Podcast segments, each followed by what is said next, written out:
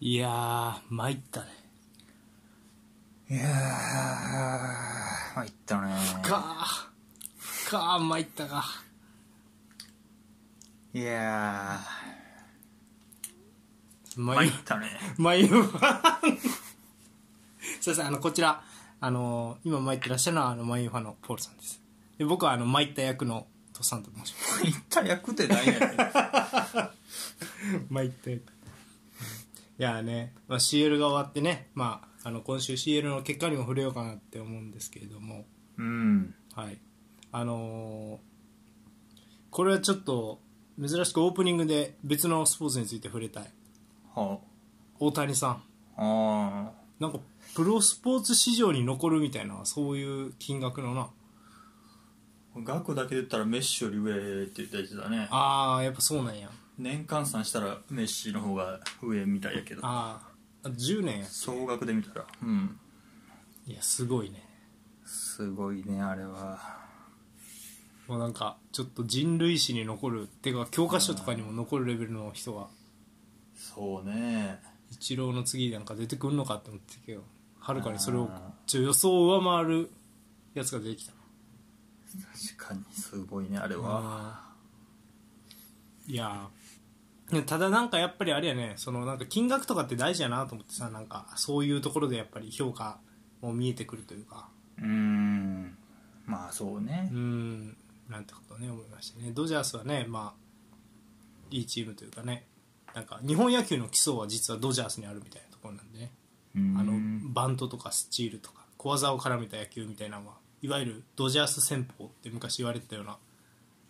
戦術なんで意外とそこに日本人最高の選手が行くっていうのは結構俺としてはなんか何か縁を感じるなとうん思ったそんなね1週間だったんですが、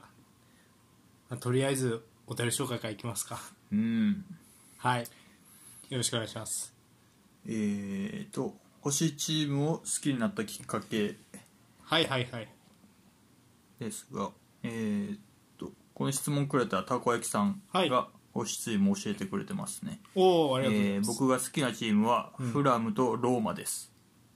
はいはいきっかけがまあないけどフルハムとローマがたこ焼きさん好き渋いですねうん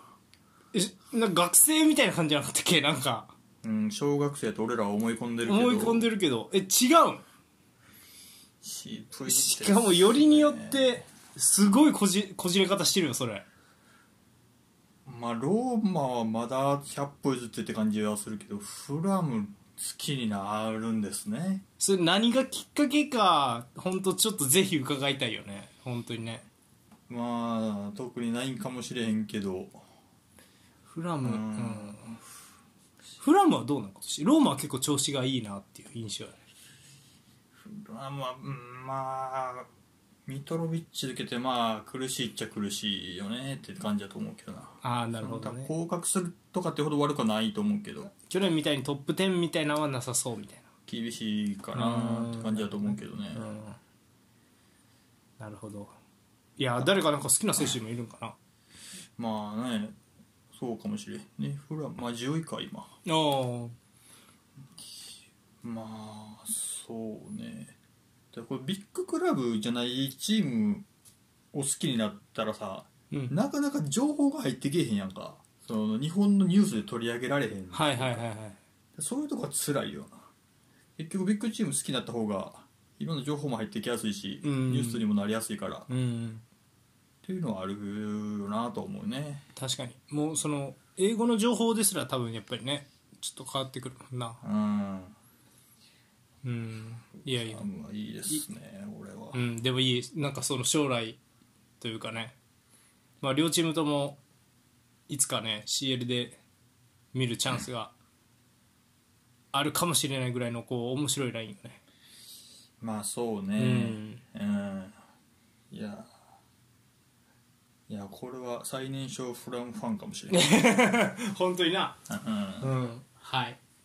おうんそうねありがとうございますございます、えー続いてノーリスさん、はいありがとうございますいつもえー私がバルサファンになるきっかけとなったのは、えー実は違うチームでして9495シーズンのアヤックスでした、はいはい、えーオランダリーグチャンピオンズリーグのいずれも無敗優勝という伝説的チームで、んえー当時の監督は、うんかっこポールさんに呼んでもらうのは恐縮ですが、あのファンハールでしたうんダメですねおいやめろ、えーこの X 主力だった多くの選手が、うん後にバルセロナで活躍しています、うんえーそれが、えーパトリック・クライファーと、うんえーデブール兄弟うんオーフェル・マルスうんリットマネンうんダービッツうんといったあたりになります、うんえーその他にもセードルフファンデルサールライカールドヌワンコ・カヌうんなどの選手がいまして、えーいずれも後にレジェンド的存在になった結出したタレント集団でした、はいえー何しろ30年前ですから当時は海外のサッカー動画を気軽に見れる状況にはありませんでした、えーそのためもっぱらサッカー雑誌の紙面上で触れるだけでしたが、えー強い憧れを持ってアヤックスの特集記事を読み込んだ思い出があります、えーその後0001シーズンフィーゴが禁断の移籍をした直後のクラシコの中継をたまたま見て、えーその熱さ激しさに度肝を抜かれましたうんえーそして記憶に残る記憶にある名前の選手たちが活躍していることからバルセロナに親近感を抱いたのがファンになるきっかけでした、はいえーこのシーズンのバルセロナは浮き沈みが激しく、うんえーリーガ最終節リバウドの伝説のオーバーヘッドで4位に滑り込みました、えー言い換えればやっと CL 出場権を得たゴールが伝説になっちゃうてななっちゃう程度のチームだったんですよねえーペップ以降ペップ監督以降のバルサファンは勝利に慣れてしまった感がありますが、えーもうちょっと温かな目で見守ってほしいなと思うこともありますはいはいありがとうございます超オールドファンやねやっぱね嘘通りそうね、まあファンになったのはまだ2000年ぐらいってことかなそうやねきっかけはもうちょっと前にのアヤックスうんうんファンハールも長いね情報がないんやけどさそうのん確かに俺もそのファンハールのアヤックスは情報ないんやけど動画を見たことがあるねん試合のうんだから結構今のあの戦術のベースの一つでねうんで3ダイヤモンド3をやってたんよはい343のダイヤモンドそう、うんでまあそれをなんでやってるかっていうとファンハール曰くこの並びが一番三角形が数多くできるからだっていううんパスコースが一番作りやすいからはいはいはっていうのとあとはまあ3バックの両サイドの選手が割とドリブルで運んでいくとかいうんっていうのもまあね、まあ、その前クライフとかがやってたクライフのバルセロナドリームチームがやってたようなことやけどうんまあそれのまあ原点のチームの一つでそうねなるほどねそうそうそうなかなかでもちろんビッグネームばっかりやったしっていうう時代がんでその後のバルサねでファンハールバルサ多分来たんよね多分この時ってあのリバウドがおった時ってはあはあはあでリバウドを干したんよねうんなるほどねうん、うまくいかんかったのかまあ、めっちゃ簡単に言うとさペップがさ誰やろう運動量ないファンタジスタをさ自分のシステムに食い込んどう思うどっかにうーんまあ難しいかやってゼロトップじゃない自由うにんみたいな感覚なやったんやと思うファンハールからしたらうんどこに置こうかみたいなポジションがなかったみたいはいはいはいな左ウィングとかに置いてたのかな確かだからうん超ファンタジーさなのにみたいなでもブラジル人はそれを嫌うみたいなねうんあった時代ですねいやでもうんそうねやっぱ昔はやっぱ一回一回が貴重やなでも情報がなかなかまあそうよねうん見られへんかったやろうしうんうんまあサッカー雑誌まあ雑誌はそう思うと長いんかな歴史をいやーそうよねありそうやな、うんずっと確かにねうんフットボリスタはもう髪をやめるってなってたねあそうなんやうんウェブだけにすんねやうん、えーだからまあ雑誌が厳しい時代にあるけどもそうやな雑誌でしか得られへんかった時代もあるっていうこそうやとやねね確かにうんなるほどえー、あそう3人いただいたんでもう1人ですね、はいえー大樹さんはいありがとうございますえーいつも楽しい配信ありがとうございますいえいえありがとうございますえー私の好きなクラブは AC ミランです、はいえー明確なきっかけはありませんが某サッカーゲームでフィリップ・インザギを使った時と同クラブでのズラタンを使った時の決定率は言葉にできませんで した、えーバタンと好きになった思い出はありませんが好きになる前から好きで徐々に好きだということに気づいていったような感覚です、えうんこれは結構ポールに近いかもなポールもそんなバタンとしたきっかけはないって言ってたもんね、うんそうねうんまあ確かにゲームの影響も大きそうやななんかいろいろああそうねまあゲームは結構そうやな影響はありそうやねうんうんなるほどねまあそうなイブラヒモビッチとフィリッポ・インザーキが揃ってたっていうとアレグリの時かな多分うんだから2014とか3とかかなあそのそれぐらいかかないやごめんちょっと待って2010あコンテが2011やからごめん2010とか9とかかうん失礼するそうそれぐらなんいか2000年代ぐらいのイメージがあるわうんなるほどねインザーギまあインズラタンはまあゲームでは無双してるイメージあるけど、うんでかいし速いうし、ん強いしうんインザーギのイメージあんまりないけどな決定力というものをゲームでも表せれたのかっていうねあーでもなんか古いウイレとかやったらさうんなんかインザーギだけめっちゃ特殊能力ついててさ、あめっちゃいいとこいるみたいなのないあーやっぱそれはやってやってたのよなやってた気がするうんそそううかああいうまあそうかそれはできんのかだからまあ今は多分全然変わってるだろうけど俺らが釣りやってた時なんかなかなかテクニック重視の選手なんか使いにくかったねゲームではああ良さ出だしにくいといううか、ん確か結局もう強くて速いやつがを使ったチームが勝ちみたいなにあー確うかに、んでなんかシュート精度とか高いからさもう最後合わすだけやったらインザーギでいいみたいなことやったからね、うんゴール前だけやったらねなるほどねサイド速いやつでそうそうざそうっといってクロス上げてインザーギかそうそうとかこちょこちょサイドでこねってこねってショートパス出して、うんもうインザーギはもうちょっと判定してシュート打つだけみたいなとはいか、はいはい、はいうん、そういう感じやったかもしれんね、そううん、うんなるほどねそうその後ね残念ながらインザーギはね、まあ、いなくなってしまうっていう感じだけどね、うあんのそうアレグリが使わなくなってってっていううんはいなるほどなるほどありがとうございますそうかやっぱゲームね徐々で徐々に好きになっていくねやっぱこういう人もいるなうん。で、えー、大輝さんその他お便りもいただいてますはいありがとうございますえーここまで書いてふと思ったのですが、はいはいえーチームとクラブの違いについてお二人の考えを聞きたいですが聞きたいなと思いました、えー先日の通り AC ミランというクラブが好きなんですがチームとしてメンバーやスカット監督の戦術に不満を感じることはありますですがやはりクラブとしての愛は冷めないような思いがありますうん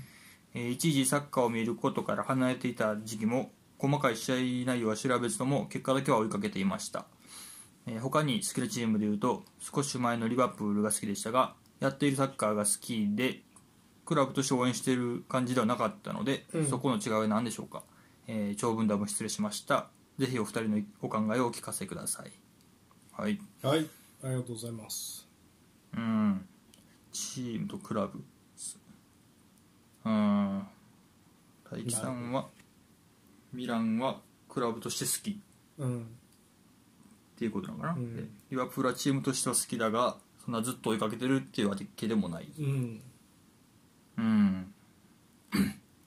感覚はめっちゃわかるよね俺はうんどう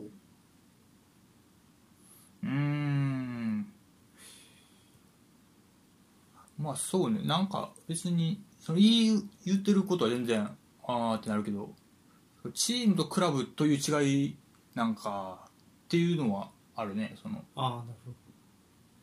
なるほどうんなんか言葉としてそれが正しいかわからんけど、うん平木さんあ平木さんじゃない失礼しましたえっ、と大輝さん大ね樹さんが言うチームとクラブの違いって多分クラブっていうのは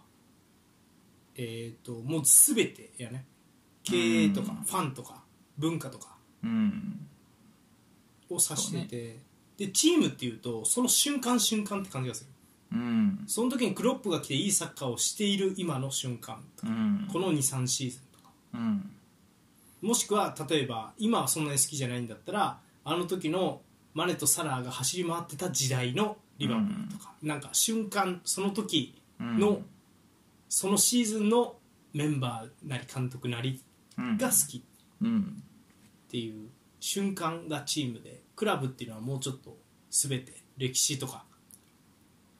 経営陣とか方針とか含めてうんそそうねう、うん、っていうイメージなのかうんあそれはまあわかるよね、な、うん、まあ、だから好きなクラブは多分俺は、まあ、マンチェスター・ユナイテッドうんになるだろうし、まあ、今ので言うと、うんまあ、好きなチームはまあそうねまあ別に俺もいろいろあるけど昔とかでもねだからそういうことになってくるよねうんだからそのあのメンバーあの監督がいたあのチームってことだね、うんだから なんやろまあ別に俺リバプールも好きやし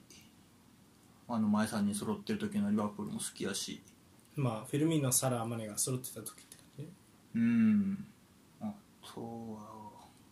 そうやなどこやろな俺は結構まあイタリア方面でいうとサッリーのナポリとかはねいいサッカーしてたから好きやったねうんジョルジーニョアランハムシクの中盤にはいはい、はい、インシーネ追って、イグワイン追ってカジハン追ってみたいなうんうんっていうあのサッリー監督時俺もともと監督で結構サッカー見たりもするからそれは好きやったなうんううんん、あともうもちろんあのペップのバルサとかも好きやったね、うんうんまあ、好きっていうよりは、うん、やっぱ記憶に残ってるって感じかなうんお前どこや確かになんかでも言われてみればどこやろな結構そなのい、時々では別にあるんやけどなうん、今お気に入りのチームとか勝手な印象やけどさ今のチェルシー結構お気に入りじゃないポール若あー若手でパルマーとかも出てきていやまあでも好きなチームって言ってあげるほどでもないかあなあなるほどねまあだから忘れていくのが好きなチームなんかもしれんね俺的にはそこまでだから覚えてないうんあー覚えてるほどでもないんかもしれんああなるほどなう、そうんうん、振り返りは全然あると思うけどまあ好きだ強かったのはだからあのバイエルンよねあのあハンジフリックのうん、フリックあの時のバイエルンめちゃくちゃ強くて好きやったけどねやってるサッカーも、あーはいうんとかって男だよな多分ああそうね確かに、うんそうやなまあ確かにあれは俺もすごかすごいなと思ったな結構よかったあのうん好きになるどのあ相手に対しても真正面から打ち合うみたいうなねん感じでよかったよねよかったよかったうん、うん、確かになんかそういう感じがする瞬間がチームでそうでもクラブになると負けようが補強しミスろうがさ何しようがさ、うんもうへへって言いながらそれでもこう好きでいるみたいな感じよねうんなんか苦笑いしながらでも応援するしょうがないやんって思いながらそうね、うんまあなんかそれもいい,、まあ、いいのか悪いのかって感じではあるけどねなんかあそうなんなんで愛着があるうんまあ、別に悪いことは全然ないと思うけど長く追い続けるっていう、はいはいまあ別にでも乗り換えるのが乗り換えるというか違うチームを好きになるのは全然悪いことでもないしまあもちろんね、うんちょっとあと結構ツイッターの人とか見ると各リーグに好きなチームがあるパターンの人もいるようねんはいはいはいそうねラリーガとこことかはいはいはいはいそれでいうと俺結構ドルトムントは結構好きかもあーなるほどねうんそれは何の何かあるあったんそれはあドルトムントもうあでもインテルもドルトムントも共通してんねんけどちょっと報われてない感じが好きなんかもな俺あ王朝なんていうかなもうその連覇しまくるとかっていうのがちょっと想像しづらいやんか両あ方とも、はいはいはいで時々こうチームボンって作んねんけどあと一歩みたいなうんインテルは CL まであと一歩やったしドルトムントもそうだねで、うん去年も優勝逃したしあと一歩で だからなんかそういうところに惹かれるんかもしれないなんかそういうチームを応援したくなるというか、うんそもそもそうねなるほどねうんまあ、俺はやっぱシンプルに多分強いチームでやってる内容も好きやったら多分残るやろな多分チ好きなチームとしてあとポールは結構ねあの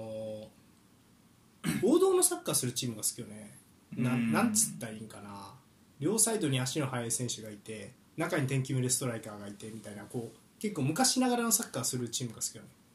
うーんそうかもななんかうん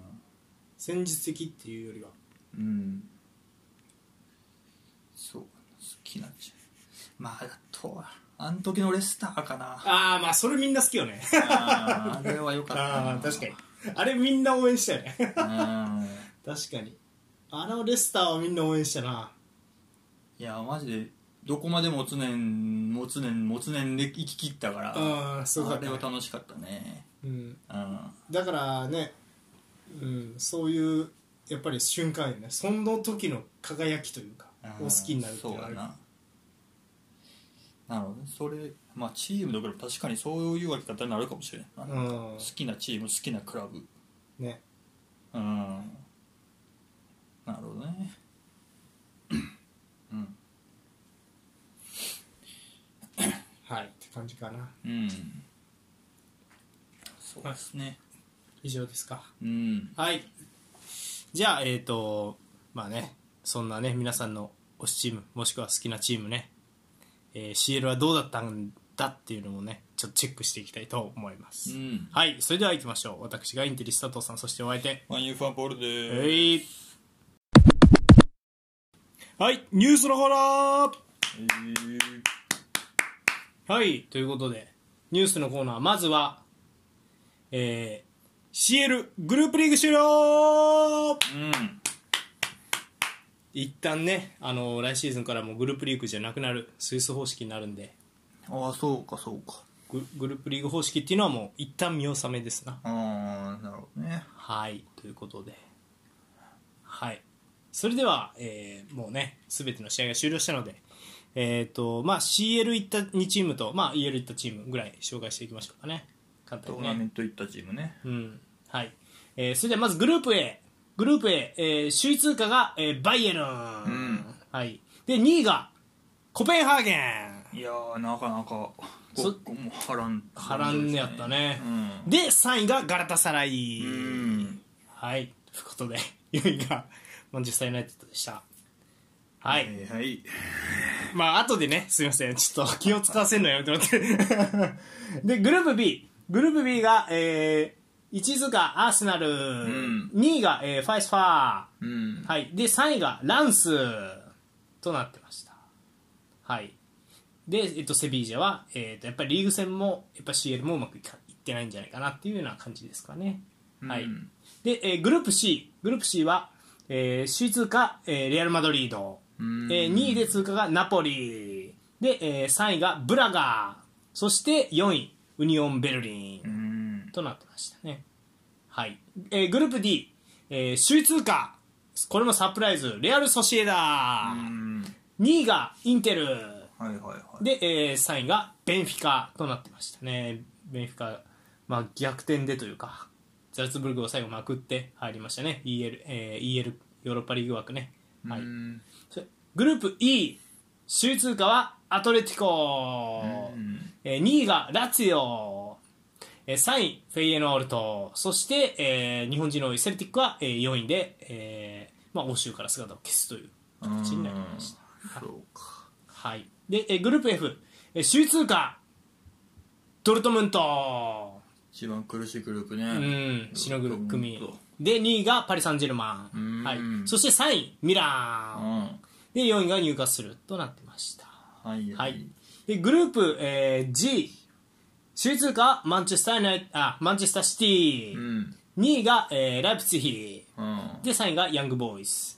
はい、で4位がレッドスターとなってました、はい、グループ H、えーグループ H は、えー首位通過はバルセロナ、2位がポルト、うん3位シャフタール4位アントワープとなってました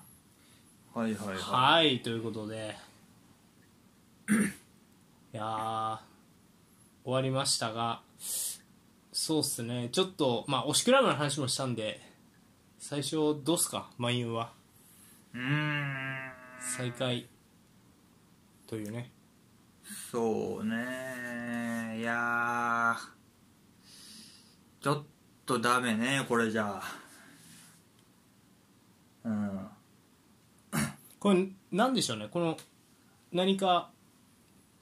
難しかったところは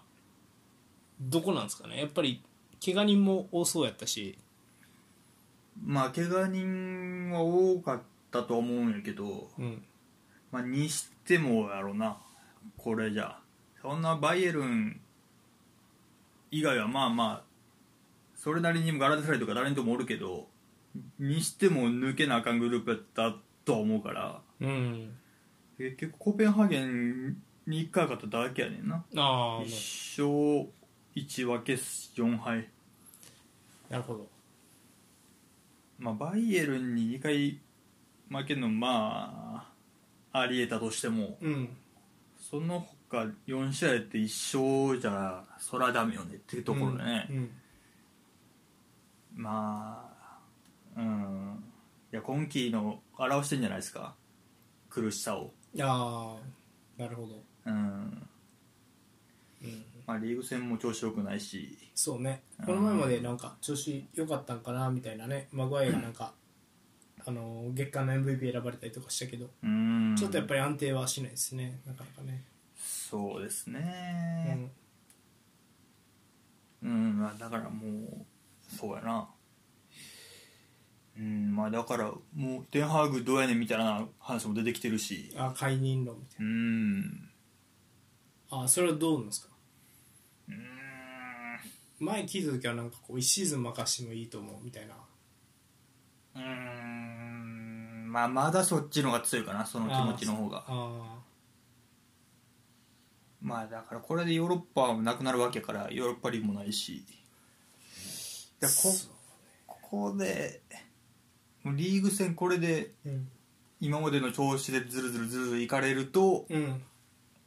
いよいよちょっと監督変えなあかんかっていう思いが強くなってくるかもしれんね、うんそうじゃあチェルシー戦リーグ戦はちょっと前にあって勝ったんやけど、うんでその試合はもうガツガツ前から行ってっていうサッカーやったんようん今季一,、まあ、一番なんていうかやりたいことが見えた試合やったかなと思うんやけどうんまただその試合その前から行く分カウンターもボコボコに受けてて全然負けてもおかしくない試合ではあったんやけど、うんただまあやりたいことを見えて見てる側も楽しい試合ではあったからだかうんらそれでも今はいいと思うよ、うんけもう結果出りゃいいけど、うんその前にこういうことがやりたいですっていう見える方がいいと思うから,、うんそれをやっていってくれりゃいいんやけどそれも続いてないからちょっと結局何したいねん状態が続いてるかなって感じに見えるねうんなるほどうんなるほどそうそうありがとうございますそうかやりたいことやって負ける感でそれで結果が出る監督交代の方がまだいいあ何もせずに終わっていっちゃうぐらいならっーあーなるほどて感じかなうんうんなんか前も話したんですけど、うん、まだリーグ戦さ終わってないけどさマイユうんもう多分さなんか、まあ、テンハーグはアヤックスから来た人で、まあ、ボールつなぐのと前からのプレッシャーみたいなサッカースタイルだったと思うんやけどアヤックスではうんなんかすその前からプレッシャーいくっていうのだけは取っててボール持ってどうのこうのしようみたいなのは結構選手に委ねてる気がするよねうんそこはなんか、うん、不思議とそうなってるなっていう印象があってなんかでそれ選手に委ねる割に選手のまあ何やろうなそのタレントなり組み合わせなりでこうめちゃくちゃいいっていうものをちょっとまだ見つけきれてないというかうんっていう感じはするよね。うんまあそれがもう遅いんだよね1シーズンもあればもう1回やってるわけやから去年、うん、そのうちには見せてくれてくれよっていうところではあるんだろうねなんかユナイテッドと似てるなってちょっと思うチームでまあちょっとスタイルは違うんやけどドルトムントとかはねなんかベテランがいるよねやっぱそのピッチ上で判断を下すというかうんうんなんかそういう選手が欠けてるみたいなところもあるんかもしれんな、うーん現役でやれててピッチ上の司令塔になれそうなタイプというかうんまあそれが風見ろなんかもしれんけどずっとそれもいないっていうのが厳しいかもしれんし、うんそうねうん、っていうところはちょっと思いましたねうんまあ、何しあなんかごめんあの万有で言うとねあの報道で出てたよあの何やっけ怪我人出過ぎやから元あやあのアーセナルのなんかミティカの人を引っ張ってくるんやってね、ああっていそううなのうん報道出てたからあまあ怪我人多いもんねルーク・ショーもなんか怪我したとかなんかそういう感じやねーうんはいって感じで、うんまあまあで、まあ、推しクラブとっさん推しクラブがインテルだったんですけど、まあ、グループ D を、まあ、2位通過で、まあえー、と最終決戦ねソシエダとの最終決戦インテルホームで勝った方が首位通過っていううん引き分けだったらソシエダ有利っていうのでインテルとしてはマストインだったんですけどあのすそうですねそれで結局スコアレスドローっていう感じでしたねうん最終戦は。はいはい、あので一節前かな一節前もまあドローに終わってるんですけど、えーとうんどこやったかな相手、つまあ、ベンフィカやったかなあのそうやなベンフィカやったなあのアウェーで、まあ、ガラッと選手入れ替えてねうんこの前後ね、えー、とインテルはね今週末この CL の最終節の後にラチオ戦が待ってるんですよリーグ戦のねはでその前はその前の CL の、えー、と第5節に関してはイタリアダービーがあったんですねで、その後なんですよだからちょっとリーグ戦に軸足を向けてるなっていう印象があって最終節はラウタロをスタメンから外したんですよあうんちょっとあんま記憶にない今シーズンンうん記憶にないかなはいはいはそこ外すんやっていういうんでサンチェスとティラムを使ったんですけどやっぱちょっと似たタイプというか、両方ともチャンスクリエイトするの好きみたいなタイプなんで、うんあんまりこうちょっとねっていうのは感じましたね見ててうんなるほどねうんだからそこっていうのとあとまあやっぱソシエダがやっぱりすごくボール持ってるし、まあ、前からプレッシャー行くのもすごいいいっていう好チームだったっていうのもあるかうんそうねな、うん、っていう印象でしたねなのでそこが3勝3分けうん、うんそうだね両方ともね両方とも負けないチームって印象やねでも勝つチームっていうよりは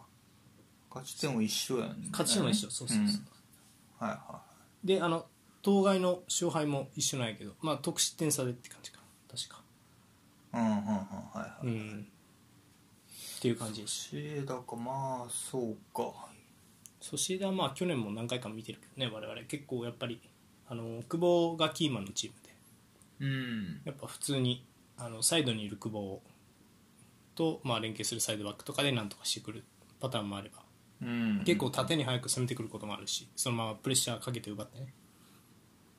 だからリーグ戦その調子いいみたいな話はあんま聞かへんからうんどうなんやろうとは思いながら見てたんやけどでもやっぱ好チームって感じでしたねいいチームでしたうんなのでそこがって感じだったかなそうでベンフィカはやっぱりあの抜けた穴が大きいかなっていうイメージですかねうん何かまあコンサルラムスとかもいなくなったし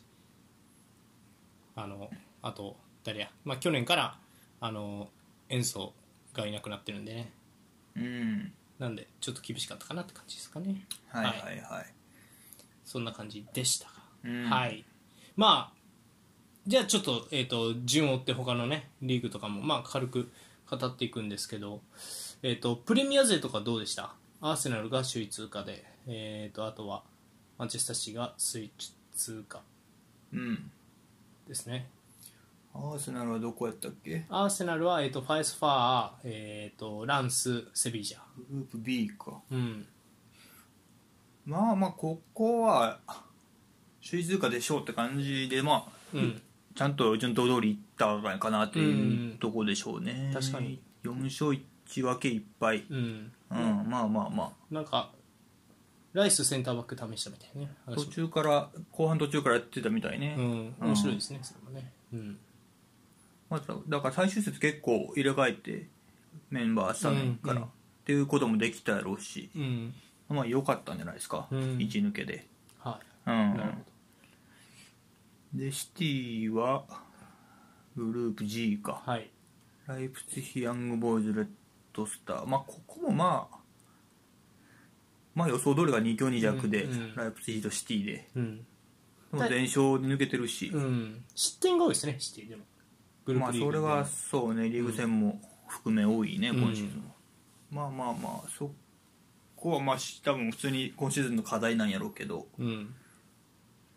まあ順当かうんそうねシティも最終節結構入れ替えてたなと思う若あ手あ出して若手出して、ううんんなるほど休ませることもできてたから、うんあまあまあ良かったんじゃないですかねうんなるうんほどはいでまあ入荷する F ねグループ F、まあグループ F はうなわすごかったな結局ドルトムントとパリか、うんミランが入荷する相手に最終節で逆転で勝ってしまったがゆえにパリ・サンジェルマンはドルトムントと引き分けの状況でそのまま突破を決めたっていうはあ感じですね、はいはいはミランあの入荷するが先先制したんですよいうんその時点では入荷するがまあ行くのかなって感じだったんですけどミランが逆転したっていう試合でした入荷するかって言ったら入荷するのこれ入荷する買ってたら引き分けやったらでもどうなんやろあ多分ねパリとニューカッスルやったらニューカッスルがパリに直接で多分勝って得るね失点差で勝ってるからへえー、そうかちょそれはもったいなかったねうん最後、まあここの入荷するは特にまあ攻められへんかなと思うけどねここで絶対抜けろとは言われへんし、うんそうやうんな確かにミランにミランも同じ意見ですね僕は、うんうん、いでもやそれこそ入荷するも怪我人多かったしうんうん、いやニューカッスルは怪我人も感じるけどやっぱサンマキシマンかなうんここって時に託すんがちょっとやっぱりうんっていう感じでしたなちょっとアルミロンいい選手やけどね、うんアルミロンもゴードンもやっぱいかんせんうんなんかやっぱ途中からガクッと落ちるというかうんっていう印象があるからそれ最終節を見て思った最終節を見て思ったうんうんでまあもう今疲れめっちゃ来てるなと思うね入荷するあーそのこんその前のリーグ戦うん、え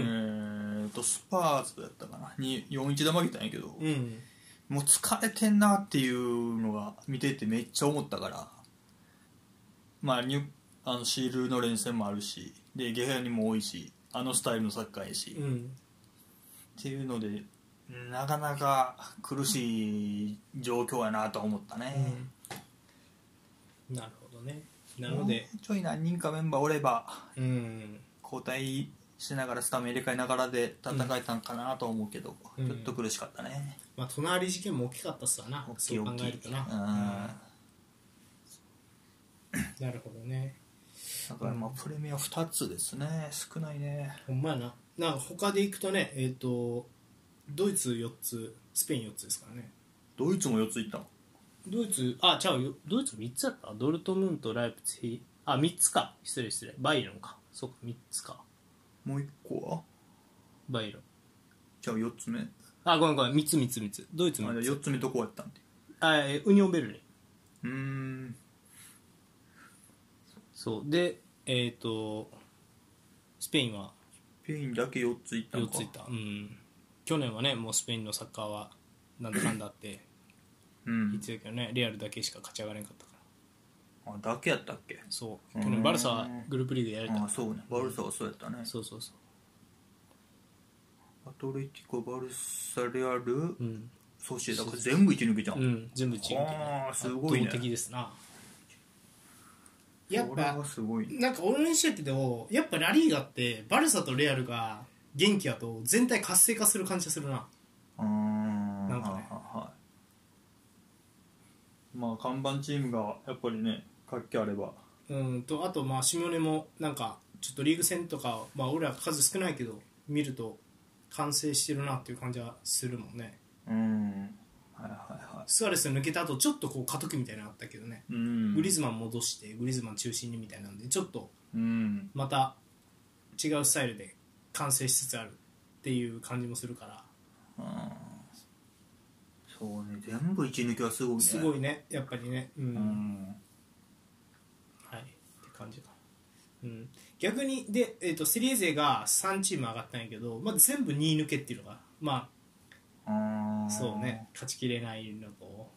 難しかったまあナポリはレアル・マドリード相手やったからまあ厳しかったっていうのとあと監督変えたからねナポリははいはいはそういそうねうん、厳しかったですね、まあ、それでも、まあ、2抜けはしたんでね、最終節、ブラガ戦負けてたら、まあ、ダメだった可能性もあったみたいな形だったかな、確か。ううんんっていう感じで、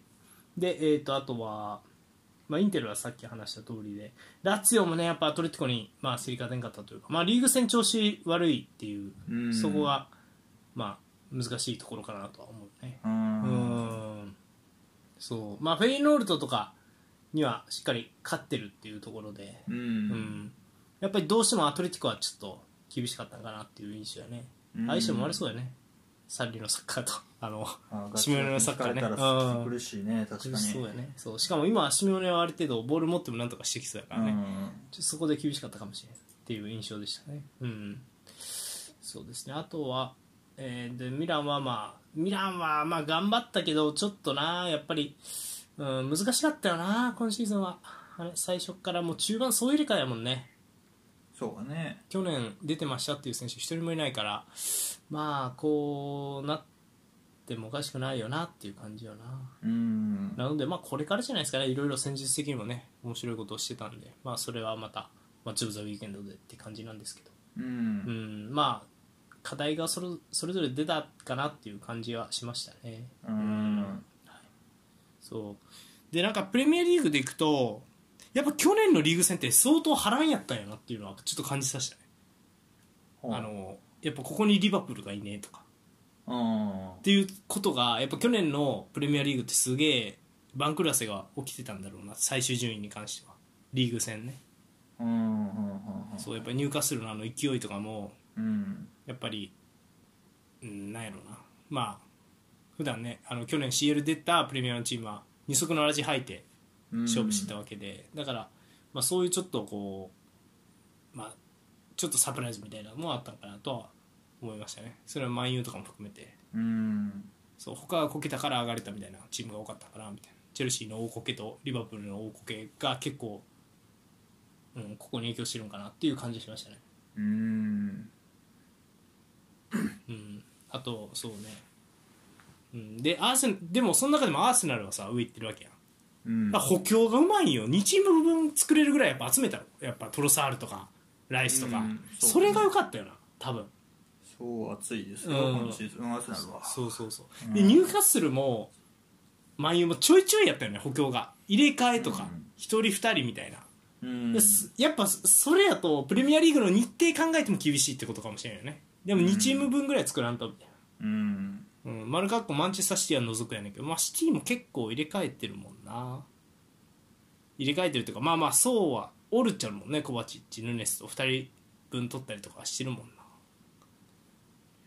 うん、まあ取ってはいるけどうんって感じなんかな使ってはないけどみたいなうんだからでも出ていく以上にやっぱり取っといた方がいいっていうのはあるかもねその来季 CL がオンされるっていうチームはうんそうそれがマン有ユーとニューカッスルやったっていう感じがしますねうん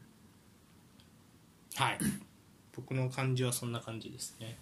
うん、でドイツ勢もねあの躍進ねあのドルトムントねバイエルンねなんかなんか正直全然今までのドイツとは違う系統のチームで勝ち上がってきたなって感じがするんでそこの面白さもあるんですかねうんなんていうの速い縦に速くあのプレッシャーをかけてみたいなそういう印象ではないねもうドルトムントもバイエルンもああはいはいはいなんかのらりくらりと勝ってくるみたいなチームになったんで、うんまあ、トーナメント戦で面白いんじゃないですかねうんはいって感じですかそうですねはいはいはいまあ CL 以上ですかねうんはい、えーそれでは、えー、と今週あったちょっとサッカーニュースをね、えー、と語りたいと思いますはい、えーそれでは、えー、とまずですねえーフランクフルトの長谷部が偉業達成おうはい、えークラえー外国籍選手として、えー、とクラブ最多出場記録を打ち立てましたうんはい。えー、とブンデスリーガ、えー第14節フランクフルトとバイエルンが対戦してフランクフルトがまさかの5-1で大勝したんですね、おはい、でその時にフランクフルトで、えー、とベンチスタートだった長谷部が、えー82分後半のは、えー終盤82分に途中出場してでこれによってフランクフルトでのブンデスリーガ通算出場数を230として外国籍選手としてクラブで歴代最多出場記録を打ち立てました。うおはいえーまあ、むしろねあのでそのプレーぶりは、まあ、試合から離れてなかったかのようにむしろ定期的に出場しているかのようにプレーしたと、まあ、現地紙も絶賛しているというもう来年のね1月18日には40歳になるはあ長谷部が、まあ、ここでねあのまだまだチームに貢献しているというよううーな、んなるほどすごいねすごいね、うん外国籍としてのうわフランクフルト長かったなそういやなまあそうねもうなんかずっとおる気がするねうんセンターバックで化けましたみたいなからうん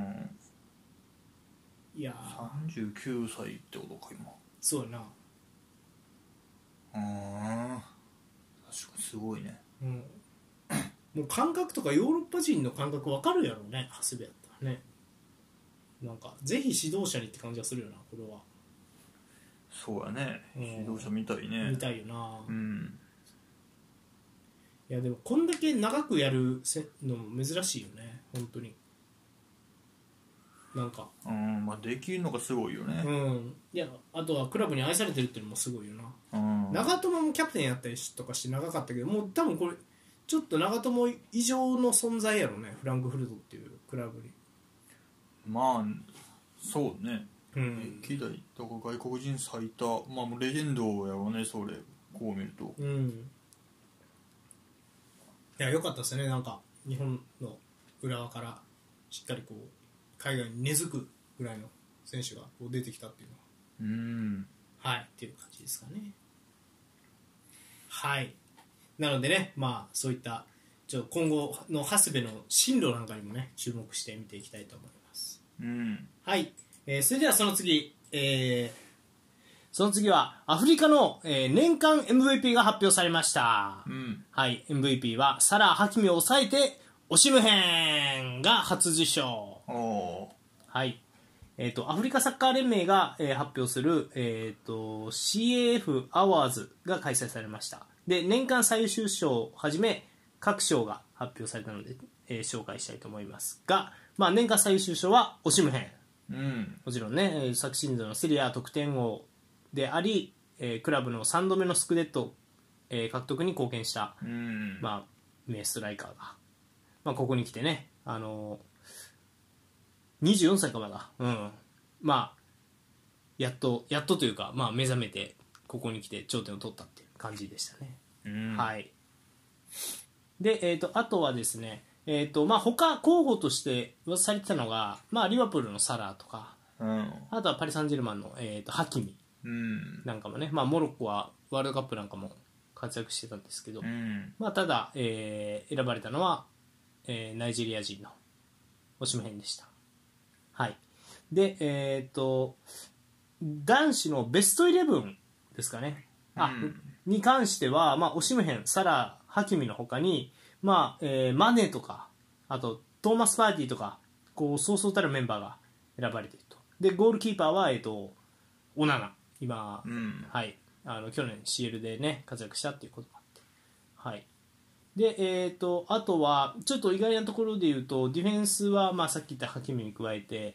えーマルセイユのムバンベあとはあムベンバあとは、えー、とチェルシー所属で今、えー、とアルヒラルに行ってるクリバリが選ばれてますね、はいでえーその他ミッドフィルダーだと,、えー、とモロッコ代表に選ばれてた、えーアムラバトうんえーあとはあナポリの、えーザンバンギサうんはいで、えーこれ知らんなアヤックスのクドゥス今ウエストハムにいる選手、で、えー、とあとアーセナルのトーマス・パーティーっていう感じですねはいはいはい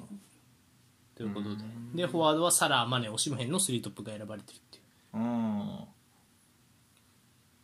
強そうやね強いねこれねううんんはいで、えー、と最優秀コーチ賞は、えー、とモロッコ代表をアフリカ勢初のワールドカップベスト4に導いた、えー、とレグラギ監督が、まあ、年間最優秀コーチ賞を受賞しましたねあ、あそうかそうかはい、アフリカで初やったねそうよそうかいやーこれはそうっすねなんかどんどんアフリカのサッカー選手ね昔はなんやろ活躍するポジションがさこうなんか固まってた印象もあったんやけどもうセンターバックとなんていうのフォワードでそのミッドフィルダーではないみたいな感じだったけどなんかやっぱ最近中盤の選手もやっぱ増えてきたよねアムラバトとかねアンギサとかなんかそうねうん、トーマス・パーティーとかもそうだけど、うん、っていう印象はありますアンビザカメルーンかそうですね、うーんあとは、まあ、オシムヘンね、うーんまあ、今シーズンちょっと怪我がちで、うん出たり出なかったりなんですけどいや良かったっすねでもいや去年はすごかったよすごかったなんかうんやっぱり賞をあげたくなるレベルですごかったよねうん去年はすごかった、うんナイジェリア人はヌアンコカヌー99年以来うんヌアンコカヌー24年そんなおれへんかったかナイジェリア人まあパッと出てこんってことはおらんかったよなナイジェリア人マルティンスウタカとか俺その辺で止まってるなああそうね、うん、よう出てきたなおしめうん確かにねうーんまあでも分かんないですよね意外ともしかしたら育成されたのフランスとかっていう可能性もあるからねあーうんリールから出てきてるしもしかしたら母国選んだ系かもしれないよねお父さんはナイジェリア人でみたいなうんうん、なんてことも思いますかうんいやでもやっぱ止まんないですねアアフリカは本当にこれ各国やっぱりいろんなところで活躍してるし何よりやっぱりモロッコのあのインパクトあるうん強いモロッコ代表うん強かったねスペインポルトガルを粉砕してるんでねうん全然なんだろうな、まあ、つ今後てかベスト4とかも今後ちょっと期待したいなというふうに思いますねそうやねうんタレントはおるとこおるしねうんう、んしっかりサッカーやりゃで出てきそうやけどねうん、やっぱ北米ベスト4よりも早かったななんか近年近年やとあアジア勢やっぱ厳しかったやんで北米とかもメキシコとかワンチャンあるかなぐらいで見てたりとかしてたけどやっぱりアフリカやったねやっぱヨーロッパでやってる選手の多さっていうのもあってうんそうねうん、そうあとやっぱ指揮官が地獄の人っていうのもでかいかもしれないね地獄の人かは分からんけど多分アフリカの人やろうからううんん、そこもやっぱりなんかワールドカップにおいてはなんかそういうやっぱり監督の方がいいみたいなのはあるんかもしれんなコミュニケーションしやすい外国人監督っていうよりはみたいなところはあるかもしれうんない、うん、そうねうん自国監督ねうん、なんてことを思いました、うんはい、はいえー、とそれでは、えー、とその次ですねその次は、えー、とこれもちょっとセリエ関連の、えー、まあ嬉しいニュースです、えーイブラヒモビッチ、えーフルスミランのアドバイザーに就任おー今シーズン限りで現役を引退した、えーイブラヒモビッチなんですが、えー、とクラブのアドバイザーに就任すると、えー発表されました。うんはい、ということで、えーとまあ、役職としてはイブラヒモビッチはミランを保有するレッドバードキャピタルパートナーズのオペレーションパートナーとかあとは、えークラブのアドバイザーシニアアドバイザーだったかなとかに、えー就任、はい、で、えー、とイブラヒモビッチ自身は、まあ、引退後の最初のステップについては、まあ、よく考えていてレッドバードとミランの一員としてその旅を始められることはこれ以上ない喜びだというふうに言っています私と家族にとって大切なクラブへのまさに、えー帰還だというふうに喜んでいますうんはい、でまあ今後はね、あのそのオペレーションオペレーティングパートナーとして、まあ、投資にアドバイスやったりあとはミランでは上層部と連携しながらさまざまな分野ででのサポートを行っていくというふうに言われてますねうんは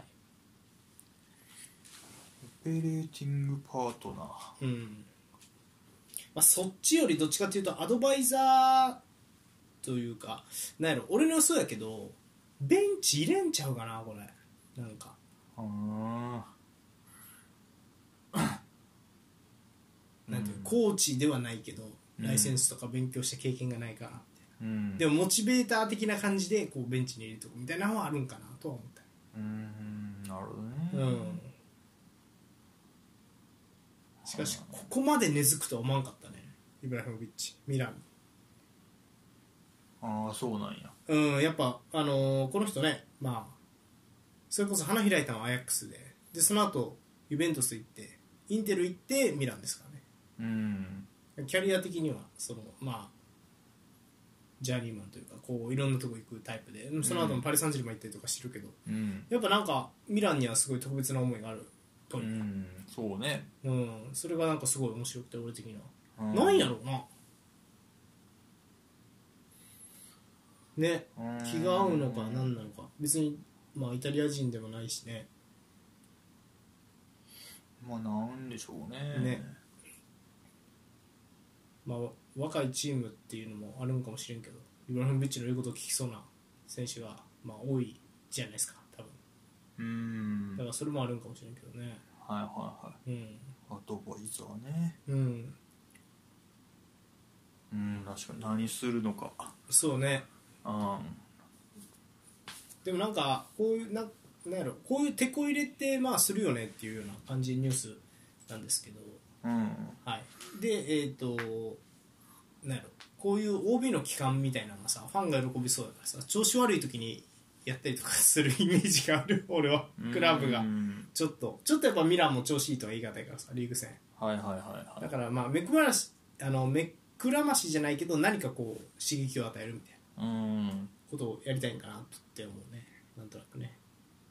まあ確かにねこのタイミングっていうのもあるしねうんそうやねシーズン途中やしうん、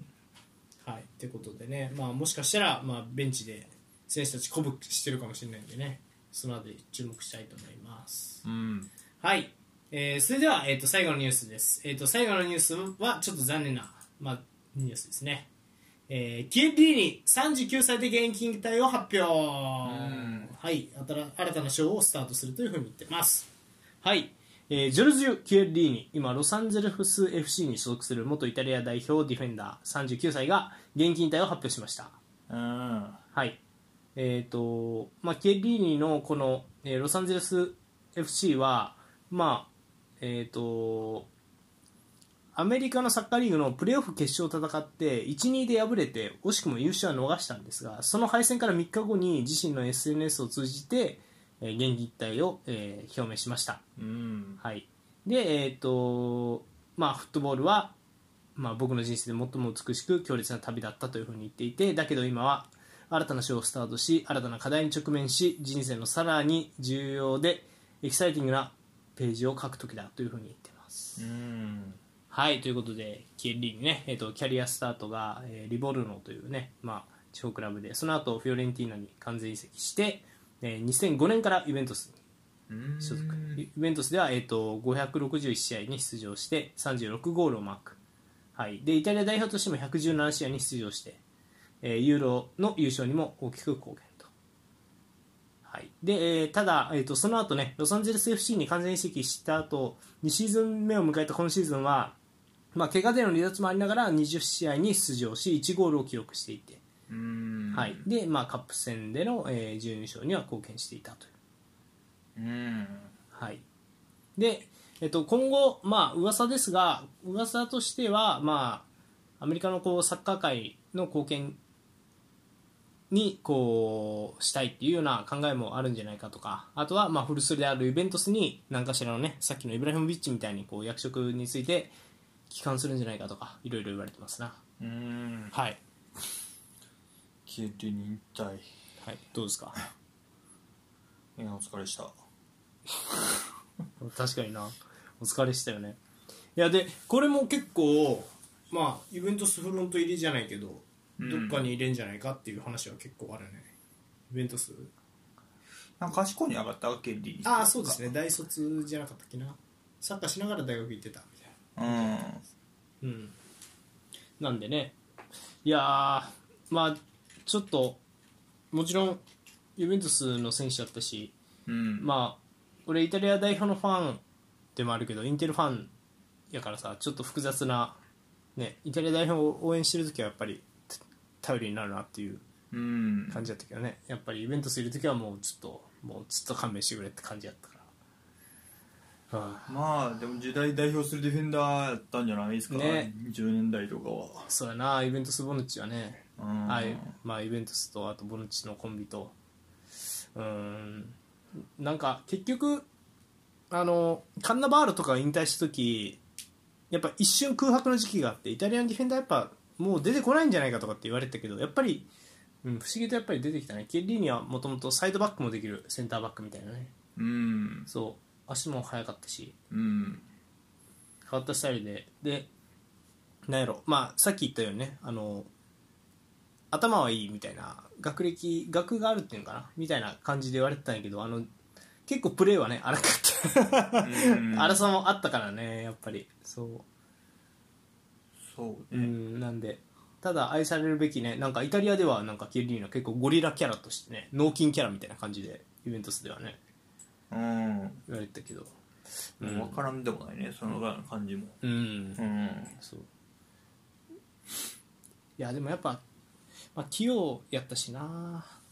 なんか今のやっぱりセンターバックの運ぶドリブルみたいなのは結構ケリーニは結構先駆け的にねコンテにまあやってたのかやらされてたのか分からんけどう、んうん、そういう能力が高かったなとは思うねうん、ん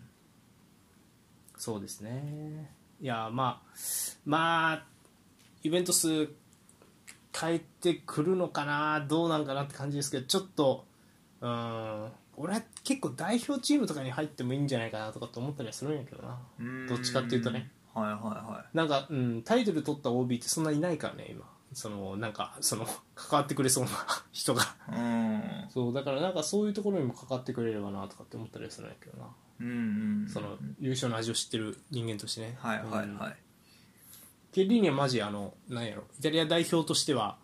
あのまあ決勝戦で負けるスペインにボコボコにされるっていう経験もしてるしうんそう逆に、まあ、優勝したっていう経験もしてるから、うんうんまあ、ちょっとねまあ本当にあと2010年のワールドカップも出てたんかグループリーグで敗退したとか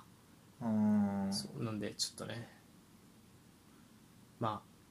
何かしらこうどちらでもこう貢献してくれればなっていうふうには思います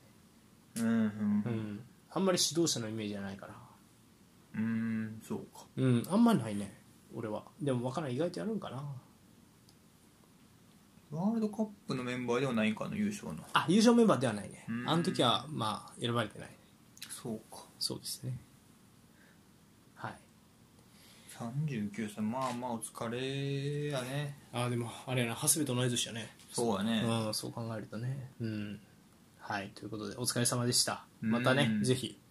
どっかで見れれば嬉しいなと思いますそうやねはいということで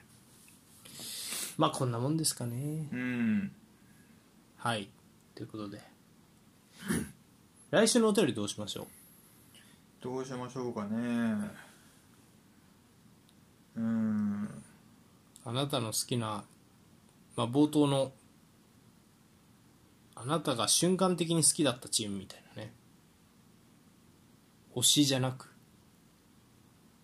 はあそうねそうしますかそれでいくかなんで推しクラブ以外のあなたが好きだったチー難しいななんかムねむずいほんまそっかうんまああるんかなみんなどうなんやろねノーリスさんとかやからアヤックスとかになるやろねあの時のアヤックス見たことないけど好きみたいなのもあるかもしれんなうんまあねえニュースから取るんならうんそうアフリカ人選手はねああやってみようかそっちやってみようかアフリカ人選手好きなアフリカ人選手うんちなみにポールは一択やろでも俺らの世代はえ一択うん一択そんな狭いことあるあるあるあるもうその人しかいないと思うよ俺はマジで大好きそんなことはないもう34に浮かんでんもん俺えマジで俺はもう一択やねスポーツを超えた存在ドログバでしょさすがうんまあ内戦止めたからねやっぱちょっとそドれはログバはもちろん好きやけど、うんややトレかなあーそあーなるほどねああそうかうんなんか一番いい時見てた感じもするしいや瞬間風速やと俺やっぱ江藤かねおるやんいやあのなんていうのでもちょっと人間性がうん全員に俺の言うことを聞けよっていう代わりに腕時計配ったりしたんやってカメルーン代表 でなんかそういうの聞くとちょっとうーんってならへん好好きにはなりきれんなみたいな、うん、 OB やけどみたいなはあるねうん、でも結構他にもおりそうやしそうやな皆さんねぜひあの好きなえー、とアフリカ人選手うんお教えください、うんはいということで、まあ、以上ですかはいはい、えーそれでは、えー以上ですルフト前半戦終了